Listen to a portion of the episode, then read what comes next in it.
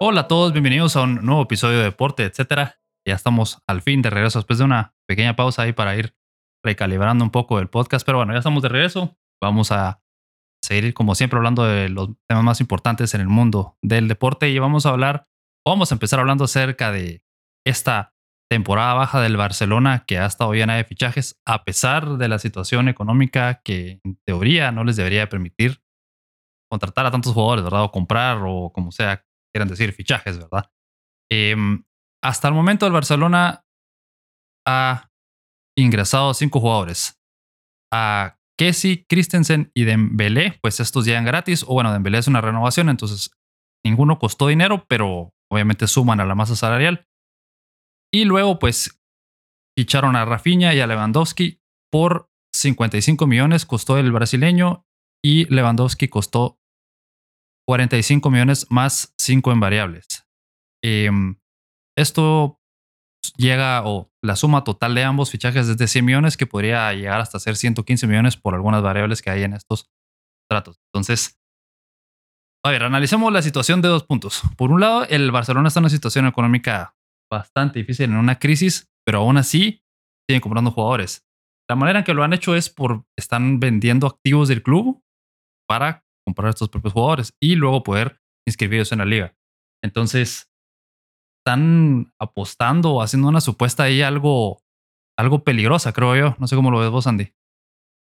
Em, buenas, pues qué, qué bueno estar de vuelta, la verdad. Y sinceramente, yo también quisiera estar en ese tipo de bancarrota. o sea, estar en bancarrota logrando fichar jugadores de, o sea, logrando fichar al FIFA de Best. Empecemos por ahí. Porque que sí, sí, llegó gratis, era el capitán del Milan. Eh, no, claramente no se miraba no se miraba una renovación a largo plazo como él lo estaba buscando en el Milan. El Milan se enfoca mucho en jugadores jóvenes y en mantener a un par de veteranos. Pero regresando al tema del Barcelona, eh, es increíble, es increíble. No sé si decir o el buen manejo de, de, las, de los fichajes o la, o sea, o cómo están tapando todo el, o sea, el, sol a raíz de la corrupción. O sea, es que no, sé, puedo decir corrupción, pero tal vez no sea corrupción. La verdad es que no sé ni siquiera cómo, cómo decirlo. Pero es impresionante que pueden fichar. Y por otra parte, mencionando rapidito, el, el, Real Madrid que no ficha nuevamente en mucho tiempo, solo se le dan jugadores. Llega Rudiger gratis, pero... O sea, por una parte contrataron a un jugador al, al, mediocampista francés, se me escapa el nombre ahorita. Sí, a Tucameni. Ajá, que costó 80 millones. Sí, pero, pero, o sea, suponete, 80 millones el Madrid tenía para gastar casi 400. El Barcelona no tiene, o sea, viene desde la temporada de, bueno, desde la mitad de temporada, desde enero, con fichajes, moviendo y trayendo jugadores. ¿De dónde sacaron el dinero para traer a Rafinha? O sea, y la, la, como tú dices, fueron 45 millones más variables también. Pero en teoría, lo primero que había salido por Fabricio Romano era que eran 75 millones.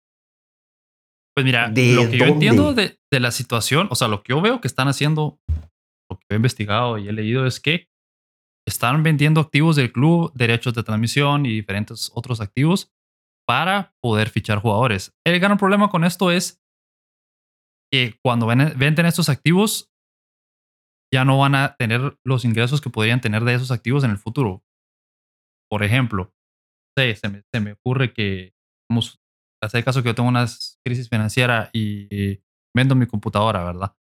Y con mi computadora puedo trabajar todos los días y generar ingresos, pero entonces es cierto, recibo un ingreso en el momento, ¿verdad? La cantidad de dólares que cueste, pero me quedo sin la posibilidad de generar más dinero más adelante. Y el problema, el gran problema no es que hagan eso, pues si lo estuvieran haciendo para sanear el club, ¿verdad? Para deshacerse de las deudas que tienen y poder llegar a estar, a salir de la crisis y luego más adelante ya empezar en fichajes. No, lo que están haciendo es que se están endeudando más, están comprando más jugadores.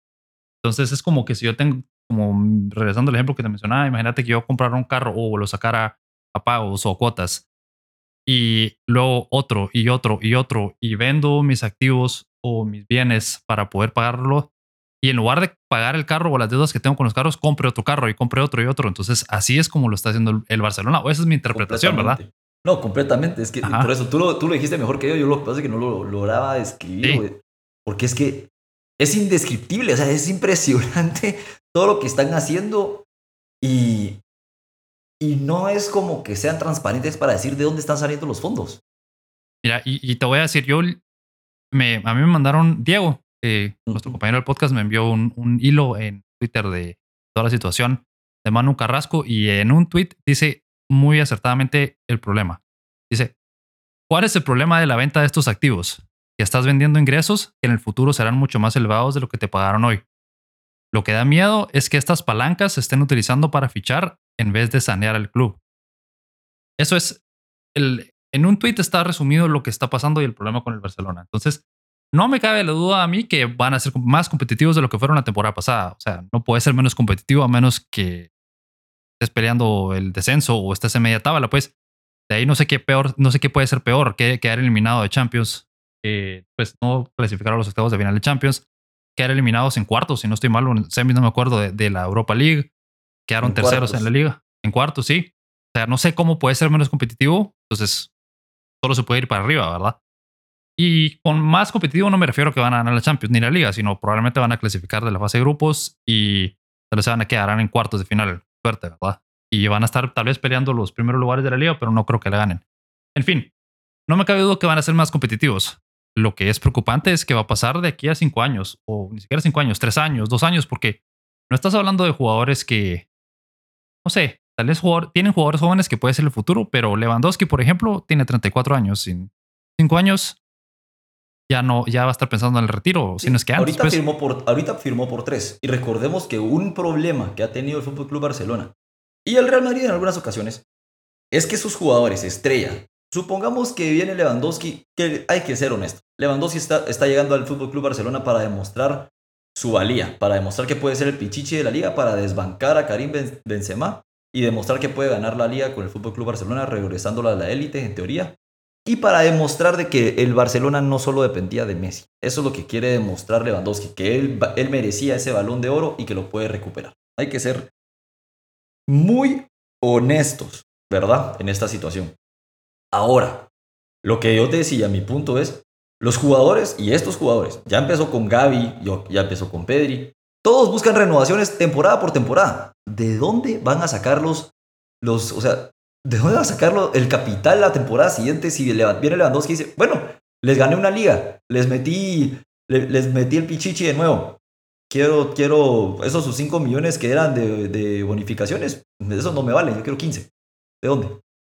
Sí, no, no, no hay de dónde. O sea, no sé, fíjate, no, no, no, lo puedo entender. O sea, entiendo que es un club en teoría grande que siempre tiene que competir, pero yo cuando pienso en el Barcelona siempre pienso en un club que va a estar compitiendo, pase lo que pase. Entonces, me parece que es una como, como movida de pánico, ¿verdad? Después de lo que pasó la temporada pasada, en donde no ganaron nada, pues fueron una muy mala imagen.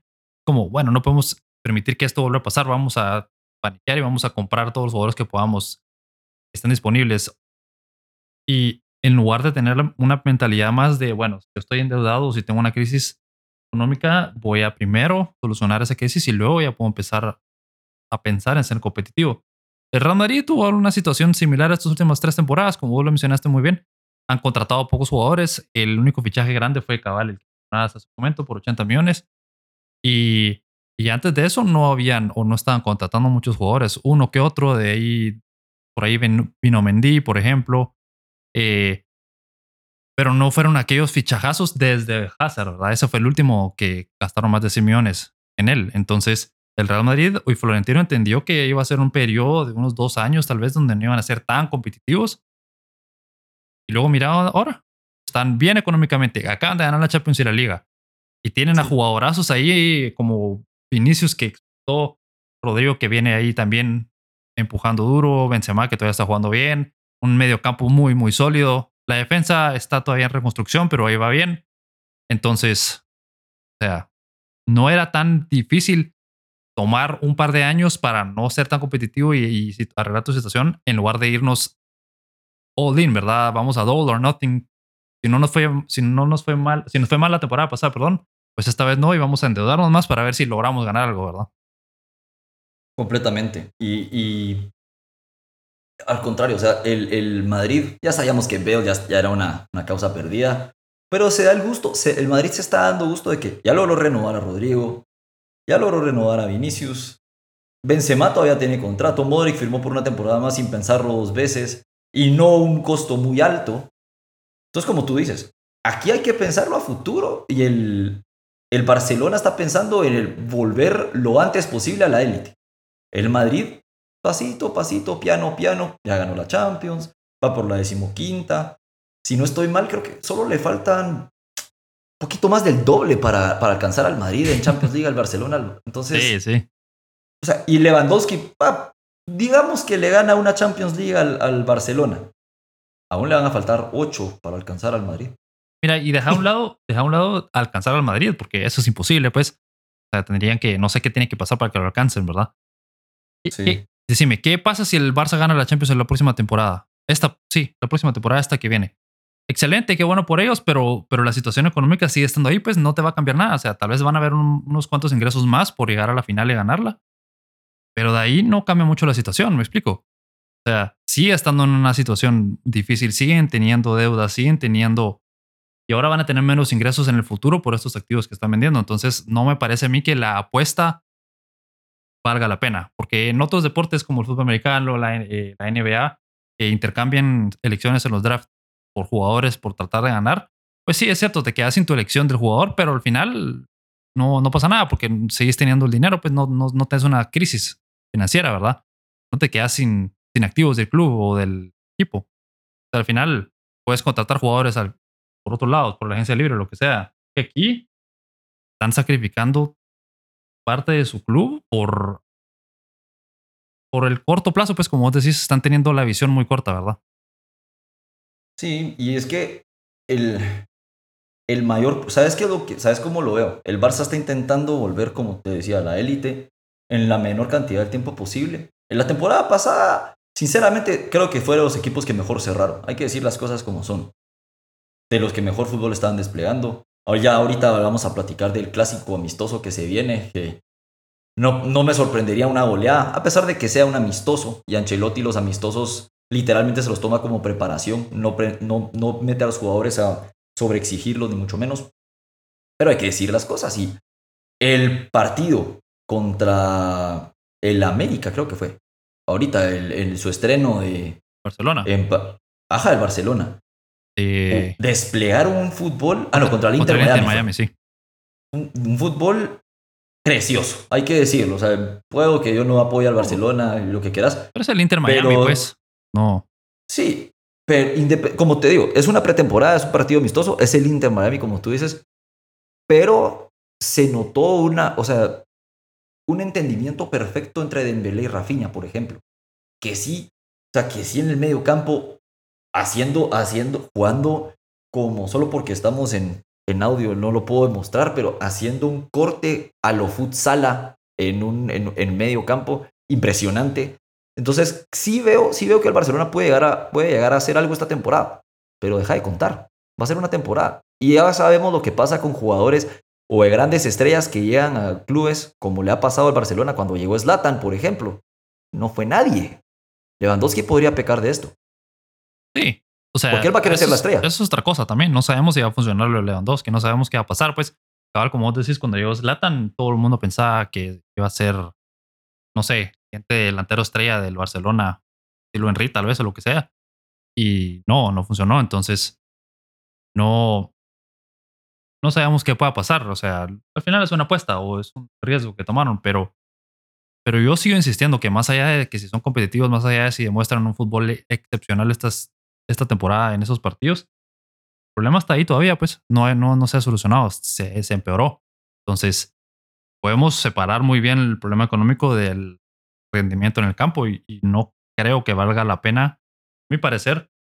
Tal vez los aficionados de Barcelona lo ven diferente, tal vez la Porta lo ve diferente, pero no creo que valga la pena poner en riesgo el futuro de tu club por una temporada.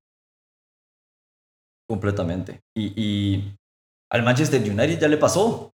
Recuérdate cuando, cuando llevaron a Cavani, cuando llevaron a Lukaku intentando solo recuperar lo que, lo que habían perdido y se hundieron más, estuvieron en riesgos, o sea, a mitad de la temporada estaban peleando el descenso en esa temporada.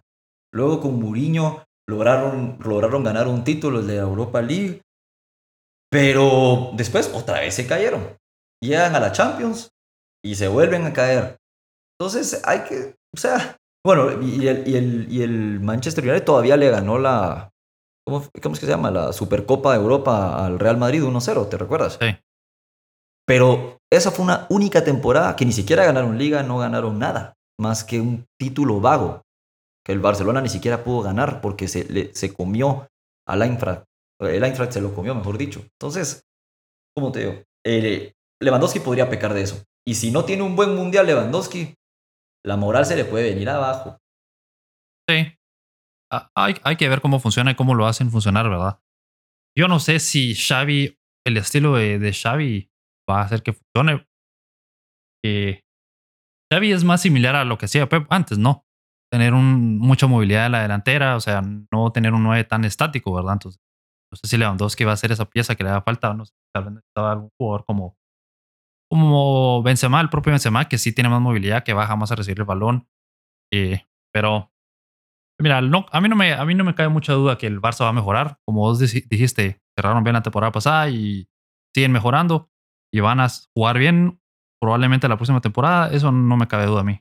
A mí me sigue preocupando el futuro del club, financieramente hablando, porque ese es el problema. O sea, te digo, pueden ganar la Champions la próxima temporada si quieren, o el sextete, pues, pero, pero aún así estarían en la situación que están económica. Así que vamos a ver, vamos a seguir monitoreando a ver qué pasa, a ver si Sí, logran. Y, ahí- no y sé. a ver si Tebas, a ver si Tebas permite que los inscriban a todos. Recuerda la temporada pasada estuvieron al límite. y Una de las, entre comillas, razones por las que se fue Messi es por eso, porque no lo iban a lograr inscribir. Sí, y ahorita Messi debe estar un poco molesto viendo toda la situación, pues porque estás viendo que contratan y traen jugadores cuando la porta le dijo que no, no se podía. O sea, eso es otro aspecto también pequeño ahí de, de toda esta gestión de la porta, pues, el, la, no sé, doble cara, la, las mentiras, ¿verdad? Y evidentemente le dijo una cosa a Messi que no era cierta y ahora Messi está, pues, que, ¿verdad? Pero bueno, vamos a ver qué pasa con el Barcelona la próxima temporada y en lo que se viene en esta situación, en esta crisis. No sé, me parece, me parece increíble, como vos dijiste al inicio, me parece increíble que esa sea la mentalidad. Pero bueno, eh, Sí. hablando precisamente de esos, clas de esos clásicos que estoy diciendo, de esos amistosos, incluido el clásico que se viene en Las Vegas, eh, te voy a dar algunos de los resultados que hubo estos últimos días en los amistosos de pretemporada. Mencionadas el 6 a 0 del Barcelona al Inter de Miami. El Bayern Múnich goleó también 6 a 2 al DC United. El Chelsea empató a 1 con el Charlotte FC, pero perdió en penales 5 a 3. Luego el Arsenal le ganó 3 a 1 al Orlando City. El Everton perdió 4 a 0 contra el Minnesota United. Y el City le ganó 2 a 1 al América. Eh, de todos estos resultados, ¿cuál es el que más te, llama la atención? El que más me llama la atención es el del Barcelona contra el Inter, eh, Inter Miami FC, por la, porque muy goleada puede ser, pero ya hemos visto que los equipos que más golean en las pretemporadas después no llegan a hacer nada, porque se confían, porque lo agarran como si fueran, o sea, literalmente como le decimos aquí en Guatemala, chamuscas o cascaritas en otra parte del mundo. Y luego se vienen a topar con un golpe de realidad. El, me sorprendió mucho el Bayern de München, sinceramente. Ma- Matisse de Ligt no llevaba creo que ni 15 minutos y ya no había anotado su primer gol. Y el Arsenal se ve que está buscando, está buscando repuntar. Eh, de hecho, creo que no sé si hace dos semanas le, le anotó 4-0 al, al Manchester United o 5-0, una cosa así. Sí, creo que sí. Y el, y el Liverpool, que también se vio sorprendido Sí, el en algunas ocasiones.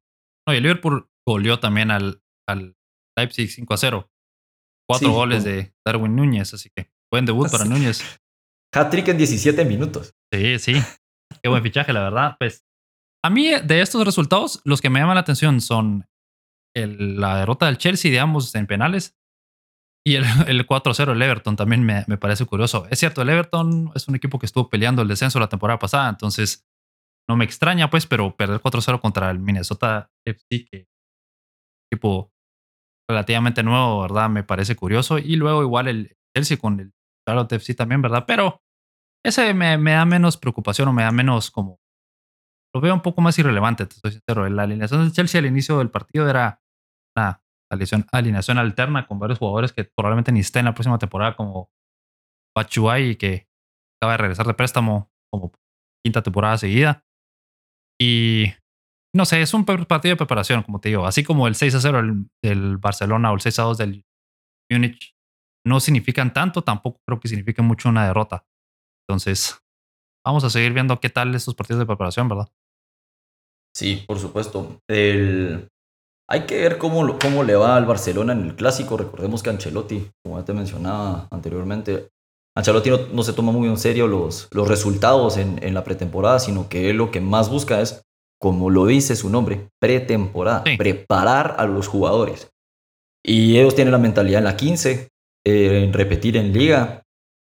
El Barcelona, por más de que se haya armado bien y que ahorita puede dar miedo con los nombres que tiene, sinceramente, si un conjunto no es unido y si un conjunto no sabe jugar, no, no llegas a nada. Entonces, hay que ver, hay que ver, también faltan, faltan otros fichajes. Suponete, si ahorita habláramos de candidatos a la Champions, yo te meto ahí al Bayern de München tranquilo, solo con haber agregado a Sadio Mané y a Matis de Ligt, que te habían tenido problemas en la defensa, solucionado ese problema. Y también el, el eh, ¿cómo se llama esto? El, uy, se me fue. El, el, Real Madrid renovando jugadores, pero el Liverpool, ojo con el Liverpool, porque ese, ese tridente que se fue Mané, pero llega, o sea, tienen a Luis Díaz, tienen a Darwin Núñez, a Mozala. ¡Wow! Sí, sí, es impresionante. Y con el clásico, ¿qué es lo que vos, o sea, qué mira, qué estás esperando vos del clásico? ¿Qué crees que va a pasar o qué quieres ver? Porque a mí, genuinamente, pase lo que pase, me, me parece hasta irrelevante, pues. O sea, no, no sé cómo va a ser, no sé cómo va a plantear el partido de Ancelotti, o no sé quiénes van a poner de titulares, igual que el Barcelona tampoco sé, pero no creo que vayan a ser ni los titulares del inicio de la temporada. Van a ver, todos van a salir a medio tiempo probablemente, o sea, todo el equipo y van a hacer cambios en todo el equipo, probablemente van a salir todos y van a entrar los suplentes, así que es un partido, por mucho que sea un clásico, que tal vez lo único positivo es que la gente que lo está en la vea lo va a ver, pero de ahí, no sé. Ni, si, ni siquiera se puede tomar como clásico porque para que sea un clásico real tiene que ser un partido oficial. Pues, Esa es mi, mi, percepción. Pero, digámosle, la finalísima, como lo quisieron vender eh, Argentina-Italia, y que porque ganó Argentina era un título más para Messi, y después la FIFA salió diciendo, no, no, no, no, papadito, así no es la cosa. Ese tu título que, que te trataron de dar para crecer tu legado, no es así. Te damos los mismos 10 puntos que le dimos a la victoria 5-0 sobre Estonia. Así que seguí intentando. Así lo veo. Así yo siento que es un show, es un espectáculo. Por algo están en su gira por Estados Unidos. Y sí creo, estoy completamente de acuerdo contigo. Me sorprendería mucho ver un duelo donde cualquier jugador esté más de 60 minutos en este partido. De, las dos, de los dos equipos. Pero veo más arriesgando al Barcelona por esa misma necesidad y ansiedad de queremos demostrar que, de qué estamos hechos. Eso es, o sea, son patadas de abajo. Y también yo creo que el Barça tiene más. Eh, Xavi, pues mejor dicho, tiene. Sí tiene que acoplar al equipo. O sea, sí tiene que jugar un poco más con sus titulares. Porque ya ellos son nuevos. Pues Rafinha va a ser titular probablemente. Lewandowski va a ser titular y Dembélé va a ser titular también. Entonces, esto es un triente que nunca ha jugado junto.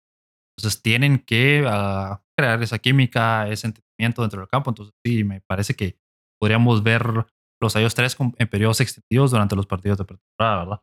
Pero bueno, al final es un clásico de exhibición para la gente que está en Las Vegas y nada más, creo yo. Y bueno, sí. Cambiemos de tema, seguimos hablando de fútbol, pero ahora de fútbol americano y hablemos acerca de, de Sean Watson, como hasta, pues hasta ahora, cómo está la situación con él.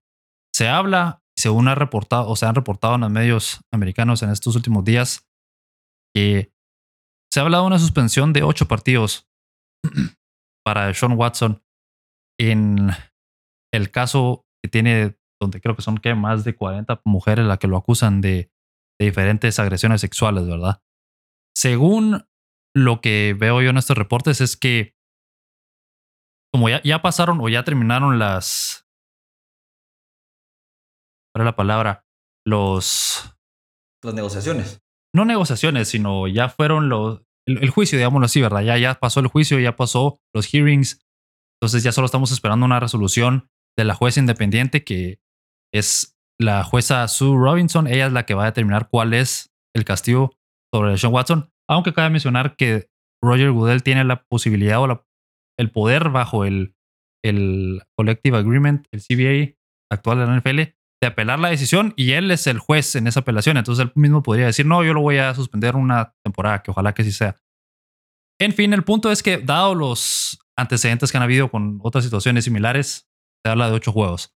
¿Vos qué pensás si llega a suceder eso? Si, si, llega, si lo llegan a suspender solo ocho partidos, ¿qué pensás vos? ¿Cómo lo verías?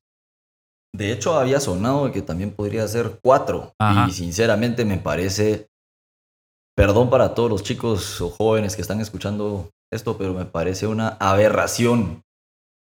Porque se estarían pasando por el arco del triunfo, el reglamento y la, sinceramente, la ética y moral de la liga. O sea, no pueden permitir, por más de que hayan solucionado.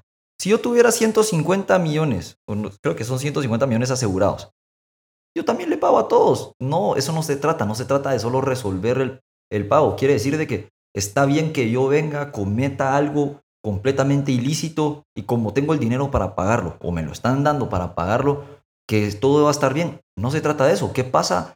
¿Qué pasa con la mentalidad? Y ahí sí tengo que to- tocar un poco el tema de, de ponerme del lado de las chicas en este caso. ¿Cómo es posible de que les pase por el arco del triunfo los sentimientos? Las, o sea, la experiencia que, ellos, que ellas pasaron. Sí. cierto. Eso, o sea, tiene que caer lo más alto de la ley. Ok, la ley ya dijo que, de que no, no sé si le pagaron a la jueza o qué habrá pasado, que sinceramente creo que se la dieron muy fácil la salida. Pero Roger Goodell debería ser más fuerte. Recordemos el, carro, el caso de- del Deflategate con Brady, que se no, o sea, literalmente salió a la luz de que había destruido el móvil donde estaban los mensajes y le echó la culpa a su hijito. Y, ah, va, no te preocupes, van a ser cuatro partidos y 100 mil dólares. 100 mil dólares no es pero ni el cheque de un fin de semana. Sí. Pero mira, con lo de, lo de Tom Brady, sí, cabal, es una situación diferente, ¿verdad? Pero lo de Watson sí. Mira, lo que vos mencionabas del caso de que no hubo eh, cargos criminales es porque terminaron que no había suficientes pruebas para que pudieran terminar sin ninguna duda que sí lo había, sí lo había hecho. Pero eso no, pero son dos aspectos. Está el aspecto criminal y el aspecto civil. Las demandas civiles siguen. Él podría ser encontrado culpable en estas demandas civiles y había que obligarlo a pagar en los cuatro casos que le restan, que no llegó a acuerdo, porque eran 24 casos, 20 de esos ya llegó a un acuerdo y cuatro que, que restan, ¿verdad? Esos cuatro podría todavía alargarse la situación más tiempo y en, en un juicio podrían darle la razón a las mujeres. Y te doy un ejemplo de algo similar. Eh, O.J. Simpson no, fue encontrado no culpable por un por cargos criminales, pero fue encontrado culpable en la demanda civil y tuvo que pagarle creo que 30 millones de dólares, no me acuerdo cuál fue la cantidad a la familia de Paul Simpson. Entonces, no y en quiere, esa época. ajá, en esa época. No, no quiere decir que sea inocente, solo quiere decir que por el tipo de crimen que es y por lo que sucedió, imagínate, están dos personas en un cuarto encerrados, es difícil comprobar sin ninguna duda cómo lo hizo sentir y, qué le hizo pensar, pero cuando tenés aquí son 40 mujeres diferentes diciendo que, sucedió, o sea, no puedes dudar, pues una persona te digo yo, bueno, está bien, 20 personas, 40, 60, la cantidad que sean, ya decís, no, aquí hay algo que no está bien. Entonces. Estoy de acuerdo con vos que Goodell debería, o pero yo, que sea la cual sea la suspensión que le dé esta jueza, que él lo aumente, que él apele, que diga no, lo va a, lo va a suspender aunque sea un año. Y lo de los Browns es que es absurdo, pues. Ellos sabían que iba a ser suspendido por lo menos un tiempo en la temporada, pero estaban anticipando un año, entonces le dieron, que fueron como un millón de salario base en la primera temporada de su contrato. Entonces, ah, o sea, si lo suspenden un año va a perderse un millón de dólares, pues, de 200, no sé cuántos millones que son el contrato en general. Es absurdo. Es, es lo que vos decís. Estás, ¿qué le estás diciendo a las mujeres en, en esta situación? Que no importa que digan porque no les van a creer. Que las sobrevivientes, eh, o sea, estás diciéndole a las mujeres sobrevivientes de este caso que su testimonio y que su experiencia no importa, que, que es irrelevante, ¿verdad? Sí, que el dinero, importa lo más. soluciona todo. Exacto. Correcto. Exacto. Y es que ahí es donde, donde caemos. O sea, creo que, creo que ahorita nos tornamos un poquito a lo político, pero sinceramente a eso es. O sea, eso es lo que está sucediendo con, con Deshaun Watson. O sea, no podemos. Esto es completamente extra cancha, lastimosamente. No vamos a hablar de la NFL en sí. Vamos a hablar, bueno, posteriormente vamos a hablar un poco de la NFL, pero estamos hablando de, que para mí todo lo, todo lo bueno que yo pensaba de Sean Watson, que era como jugador, para mí me va a dar asco verlo jugar al tipo, sinceramente. Por muy bueno que sea, voy a decir, uh, qué buen touchdown se echó. Sí, qué buen touchdown se echó, pero no va a cambiar el simple hecho. Y 40 mujeres que han salido a la luz. Imagínate en college, en high school, si lo viene haciendo desde hace ratos. Y de Sean Watson, tú me dirás, me corregirás en la edad, pero creo que no llega ni a los 27 años o 28 años máximo. Sí, por ahí estará. Entonces, Te voy a confirmar, pero sí. Imagínate, 40 casos, o sea, 40 alegaciones en menos de 30 años de su edad. O sea, estamos hablando que lleva de ser, o sea, de ser un adulto, por así decirlo, no ante la sociedad, porque ante- lo legal es de los 21 años, pero de ser un adulto a los 16 años. A esa, a esa edad ya te, ya te consideras un adulto, un, un, un youth. Y a saber ni cuántas chicas él obligó a hacer cosas en 26, el en, en 26 college. años tiene. Imagínate, 26 años. lle- Lleva 5 años de ser legal a nivel mundial. Y Sí. tiene 40 casos. Quiere decir de que somos, son 8 por año si lo tomamos, to- si lo tomamos en cuenta que es de, de, de los 21 para los 26. O sea, son 8 por año. Sí, mira, Casi, casi uno al mes. Y en teoría todo es- esto sucedió durante la pandemia en los últimos tres, dos, tres años. O sea, mira, dejando a un lado como, o sea, tenés toda la razón, es, es que es absurdo la cantidad de número, el número de, de mujeres es absurdo, pues, o sea, es absurdo la cantidad de personas. Y no puedes, yo, yo no, no sé quién, no sé cómo puedes creer o pensar que no es cierto, si son tantas personas lo que están diciéndolo. No, Imagínate si es difícil ponerte de acuerdo con tus amigos para salir un día de parranda, por ejemplo, y son que tal vez 10 amigos, 5 amigos, que 40 mujeres o la cantidad que sea de mujeres que no se conocen se pongan de acuerdo para todas acusar a Sean Watson de lo mismo y tener la misma historia congruente. O sea, no sé, me suena ridículo. Pues y eso es lo que mucha gente dice, ¿verdad? Que de plano se pusieron de acuerdo, que se hablaron entre ellas para poder acusarlo, pero, bueno. Yo, yo sigo pensando que el lado de Sean Watson, que es deplorable, por supuesto, y del lado de los Browns, que también es deplorable y es absurdo cómo hicieron un cambio por él durante toda esa situación, cómo le dan ese contrato garantizado. O sea, él ya tiene ese dinero en su, en su cuenta, ¿verdad? Solo que pasan los años y se lo van a dar sin importar si es suspendido el resto de su carrera o no. Lo cual es, es perdón que diga la palabra, pero es estúpido, es absurdo. ¿Cómo le vas a re- recompensar a alguien por haber decidido no jugar en su equipo? Porque cuando se fue los Texans, decidió ya no jugar ahí, se sentó y dijo ya no voy a jugar. Luego, todas estas acusaciones. Y encima todo le hace el contrato más jugoso en la historia de la NFL. No, no lo entiendo, no sé. ¿Qué están pensando? O sea, es, es absurdo. Es que los Browns ni siquiera se deberían de considerar un equipo en la NFL, sinceramente. No, deje- dejemos los récords aparte y su gran, o sea, su gran trayectoria. Bueno, no pues no. nada, pero- en, en la NFL. ¿verdad? No en la, o sea, en la. NFL antes de la fusión, ¿verdad? Pero bueno. Sí, ex- no, pero yo me refería a la- su gran trayectoria con un tono un poquito grande, sarcástico. pero- Sí, sí, sí. sí, sí, sinceramente jamás han, han- o sea, por eso hasta, hasta hicieron una película que es Draft Day, es, es muy buena, salen Kevin Costner por si no la han visto, pero los usan a ellos de ejemplo para que sepas de que un tipo lo tiene que tratar de salvar todo porque claramente no saben hacer nada. O sea, es de las peores organizaciones en cualquier deporte que te puedas imaginar. Si tú crees de que el, el fútbol está corrupto y está mal manejado, por favor te, te- te invito a que vayas a las oficinas de los Browns. Es increíble, es increíble los Browns. Es, Mira, a mí dices, solo, con, solo con este movimiento ya para mí es la franquicia que más o que peor me cae en la NFL. O sea, solo con haber hecho esto, porque de por sí a mí los Browns me dan igual. O sea, yo no le voy a. Yo le voy a los Bills, están en otra división, en la misma conferencia es cierto, pero otra división, los Browns no importan desde hace años de años, entonces da igual, pues. Pero solo con esto yo ya te digo, o sea, me, me da hasta que es- te sentís sucio cuando pensás en eso, siento yo. sí. Te sentís así como asqueado. Y recordemos que los Browns ya tuvieron una situación muy similar con Miles Garrett. Cuando, le, cuando lo. O sea, literalmente lo acusaron de asalto agravado por agarrar el casco de Vance Rudolph y tratar, o- literalmente lo usó de arma. O sea, es la, Eh. es verdad. Y, y los Browns no hicieron nada.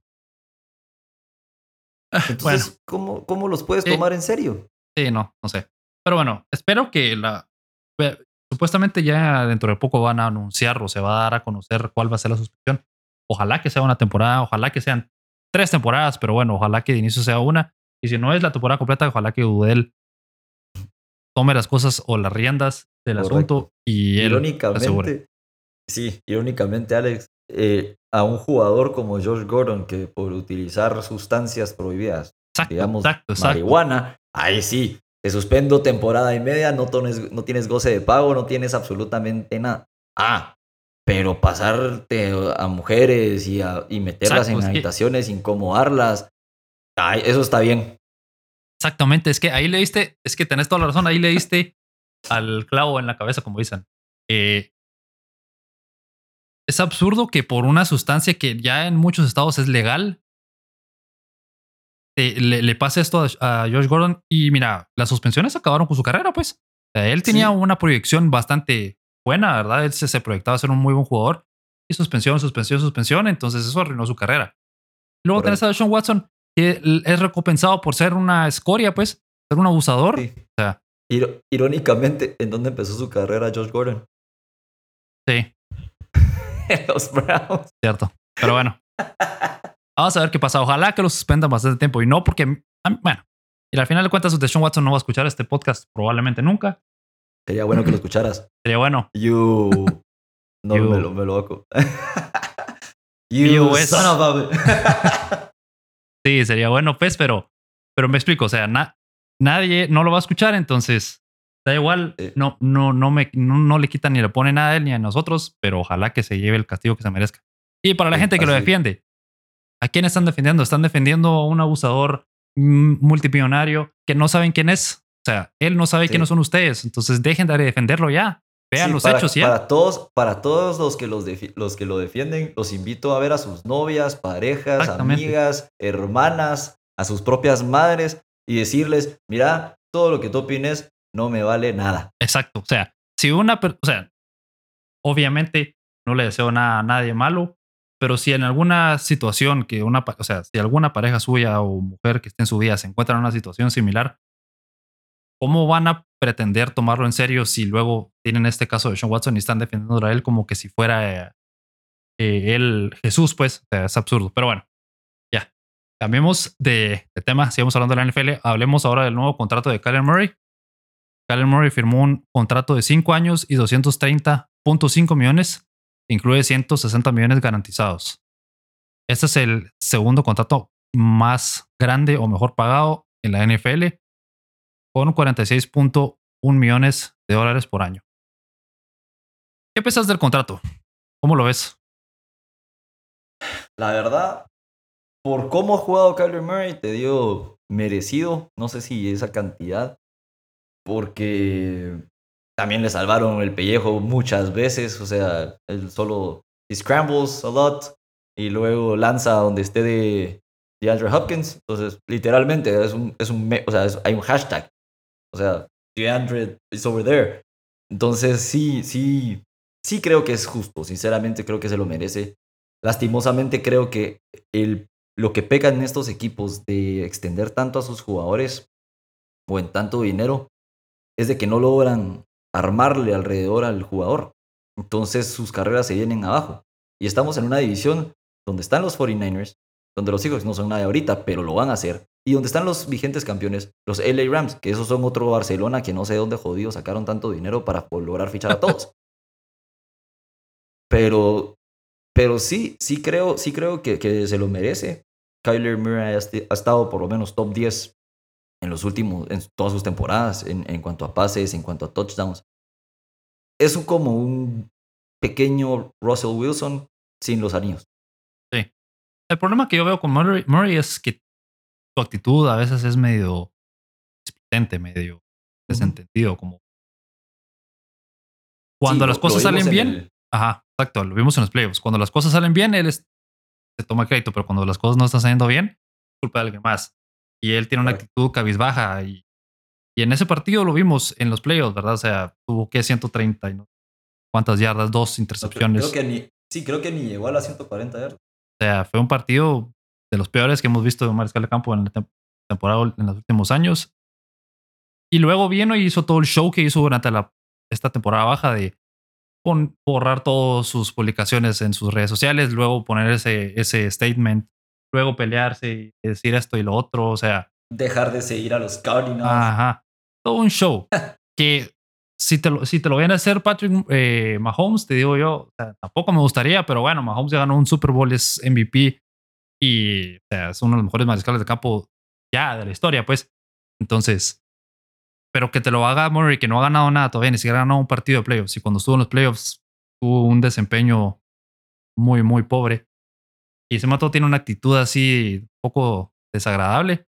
No lo entiendo. Y yo también veo que es parte del mercado, pues. Pues así se, así se va a manejar de en adelante los contratos con los mariscales de campo. Si sos un mariscal de campo está arriba del promedio, no, no tienes que ser excelente ni ser élite. Si estás arriba del promedio y si solo es suficientemente bueno para ser titular, te van a recompensar o te van a hacer el mejor pagado. Y así va a ser, va a ser una cadena uno y otro. Y ahorita viene Lamar Jackson y seguramente va a ser algo similar, aunque Lamar Jackson se lo merece más, creo yo. Sí se lo merece más Lamar Jackson, pero creo que los Ravens lo están manejando bien porque no le están dando... Uno, Lamar Jackson no ha hecho tanto Foss como lo hizo Kyler Murray no está amenazando con irse, no está buscando un trade, absolutamente nada. Él está calladita la boca esperando su tiempo, siendo paciente y eso es lo mejor. Y creo que tal vez por eso no me cae tan mal Lamar Jackson. Em, pero los, los Ravens están jugando bien sus cartas porque si esta temporada Lamar Jackson otra vez baja su rendimiento como lo hizo la temporada pasada, entonces tienen toda la justificación para decir, no te lo mereces. Los Cardinals, los Cardinals tuvieron esa ambición de decir, ah, lo podemos perder, nos dejó de seguir en Instagram. O, lo renovamos o, lo extendemos o, nos va a dejar de seguir en Twitter también. Entonces, creo que, creo que en eso sí pecaron, se hubieran esperado un poquito más. Porque no ha tenido grandes temporadas, o sea, sinceramente sí ha tenido buenos números, pero llegar a playoffs y perder en el wildcard round de la forma que lo hizo, porque literalmente él perdió el, ese wildcard round, eh, yo para mí no merece una extensión de lo que, de lo que le dieron, porque la temporada regular muy bonita. Si, si, no, preguntarle a Dan Marino. O sea, Dan Marino era para mí de los mejores quarterbacks de la historia, sin duda alguna, pero nunca logró ganar, llegó al Super Bowl en varias ocasiones y lo perdió, pero nunca peleó esas extensiones tan multimillonarias. Sí. Yo, yo sigo insistiendo que es parte del mercado, parte de, de la de la idea de tener que asegurar un contrato grande, por lo menos por una carrera uno, ¿verdad? Y también es la falta de mariscales de campo en la NFL, ¿verdad? O sea, no hay 15, 15 mariscales de campo titulares en la NFL. O sea, no hay 32, no hay menos, menos 15, pues, y 10 que son buenos, buenos, ¿verdad? O sea, 10 que, que tal vez te pueden cambiar la fortuna de tu franquicia, si no es que solo 5. Entonces, es difícil. O sea, si estás en una situación en donde vas a perder a un jugador como Kyler Murray, mejor lo aseguras como el lugar, pues igual los Ravens. Entonces, yo, yo en esa parte estoy un poco de desacuerdo con vos porque mientras más jugadores sigan viniendo y tengan contratos más y más grandes, más le van a tener que pagar a Lamar Jackson al final de cuentas, si es que lo quieren retener. El problema no han sido los Ravens, el problema es que Jackson no ha querido negociar, por parte porque no tiene agente, entonces no quiere negociar o no ha querido negociar con los Ravens por alguna razón. Aparentemente los Ravens le han ofrecido en negociaciones, pero él siempre ha dicho que no. Como no tiene un agente, entonces no hay quien lo pushee a que, que lo empuje a, a, intentar negociar y obtener una extensión. Yo diría que Lamar Jackson, o sea, ahora que ya vio cómo renovaron a Murray, cómo renovaron a Josh Allen, cómo renovaron a Sean Watson y a Mahomes hace unas cuantas temporadas, no me extrañaría que pida un contrato similar al de, Sean Watson, ¿verdad? Completamente garantizado, como 250 millones de dólares por ahí. Sí. En, en, en lo que. Sí, eh, tú estás en desacuerdo en lo de porque pueden venir más jugadores. Pero recae, recae a lo mismo en los playoffs. En los playoffs, ¿qué ha hecho de Sean Watson? Aparte de salir corriendo como siempre. Lamar Jackson. Un touchdown. Ajá, de Sean, sí, Lamar Jackson, perdón. O sea, ¿qué, ¿qué, ha hecho en playoffs? He choked en sus primeros playoffs contra los Chargers, cuando todavía estaba Philip Rivers. He choked big time. Luego eh, se los come vivos Derrick Henry, que hasta Derrick Henry lanzó un pase de anotación en, ese, en esos playoffs. Y luego dieron un poco más de batalla, pero luego se quedaron cortos nuevamente en playoffs no hace mayor cosa. Y chokes. Sí, pero es MVP por lo menos. Eso sí, ganó su MVP, eso, eso es importante, ¿verdad? Eso sí, va, por eso te digo. Entonces, eso le vale para tener un buen contrato. ¿Dónde está la justificación de Kyler Murray? Exacto, exacto, sí. O sea, lo de Kyler Murray es por el mercado, porque sí es. Es porque así es el mercado y se Mira, Kirk Cousins fue el mejor jugador, el jugador mejor pagado, el mariscal de campo mejor pagado en un punto por eso. Igual que Jimmy Garapolo también fue el mejor pagado en algún punto de los 10 años. Por lo mismo, pues, porque viene un jugador y renueva un contrato, entonces el siguiente dice, no, yo quiero ganar más que él, entonces le dan 5 millones más y después el otro 5 y el otro 5, hasta que vino la, eh, Mahomes y dijo, no, yo me voy a ir por 500 millones de dólares. Ahí él ya explotó el mercado y entonces ahora estamos en un punto en donde 230 millones garantizados es lo no normal, pero, pero eso es para mí parte del mercado, o sea, es Sí, ¿recuerdas, ¿recuerdas que hay un jugador que creo que es un defensive back o un defensive end? No estoy seguro, ahora lo vamos a confirmar. Que quería ser el mejor pagado y solo se subió un dólar. Sí. Pero con tal de ser el mejor pagado en la historia. Exacto, así es, o sea, así es como está funcionando, ¿verdad? Y por el lado de los jugadores es bueno, pues mejor, ¿verdad? Mejor que tengan más dinero porque al final de cuentas los equipos siempre, tienen, siempre han tenido el poder sobre los jugadores, entonces es bueno para los jugadores. Lo, único es que, no sé, la actitud de Murray es lo que a mí me cae mal, es lo que a mí me molesta. Si no tuvieron esa actitud, si él hubiera negociado calladito, como lo hizo Josh Allen, por ejemplo, ¿verdad? Sin pelear, sin tener esa actitud desagradable, tal vez es la palabra. O sea, a mí no me importa cuánto gane él porque al final se lo merece, ¿verdad? Y no veo yo que hayan 15 mejores jugadores que él en el NFL, pues menos mariscales de campo. Sí. Completamente, completamente de acuerdo. en, esa, en esa parte sí estoy completamente de acuerdo contigo, porque la actitud de Kyler Murray no es la, actitud de un líder. Ajá, exacto. Esa es la, la, realidad y que le guste al que le guste y al que no le guste, so sorry, pero son los hechos y así son las cosas. Él no es un líder y jamás va a ser un líder. Lo mismo recae en Lamar Jackson. Tampoco es un gran líder, que digamos. Es un gran jugador. No lo, no lo equivoquen. Es un gran jugador, pero no es un líder. Sí, aparentemente Lamar Jackson sí es más querido por su equipo, pues, pero no tiene esas actitudes, ¿verdad? O sea, él se mira que es una persona agradable, pues. Sí. Tal vez es. ¿Sabes qué es lo que tiene Lamar Jackson? Cabal, él es down to earth. Ah. Esa es, esa es la verdad. él es down to earth. Sí. Así es él. Pero bueno, vamos a ver qué pasa con Murray la próxima temporada. A ver qué tal les va a él y a, a su entrenador. A, ¿Cómo se llama? Se me escapa el nombre, pero. Kingsbury. Exactamente. Porque él también está en el, en la cuerda floja con Cardinals. Entonces, a ver, ¿verdad? A ver qué tal. Y bueno, con esto llegamos al final del episodio. Gracias, Andy, por estar con nosotros de regreso.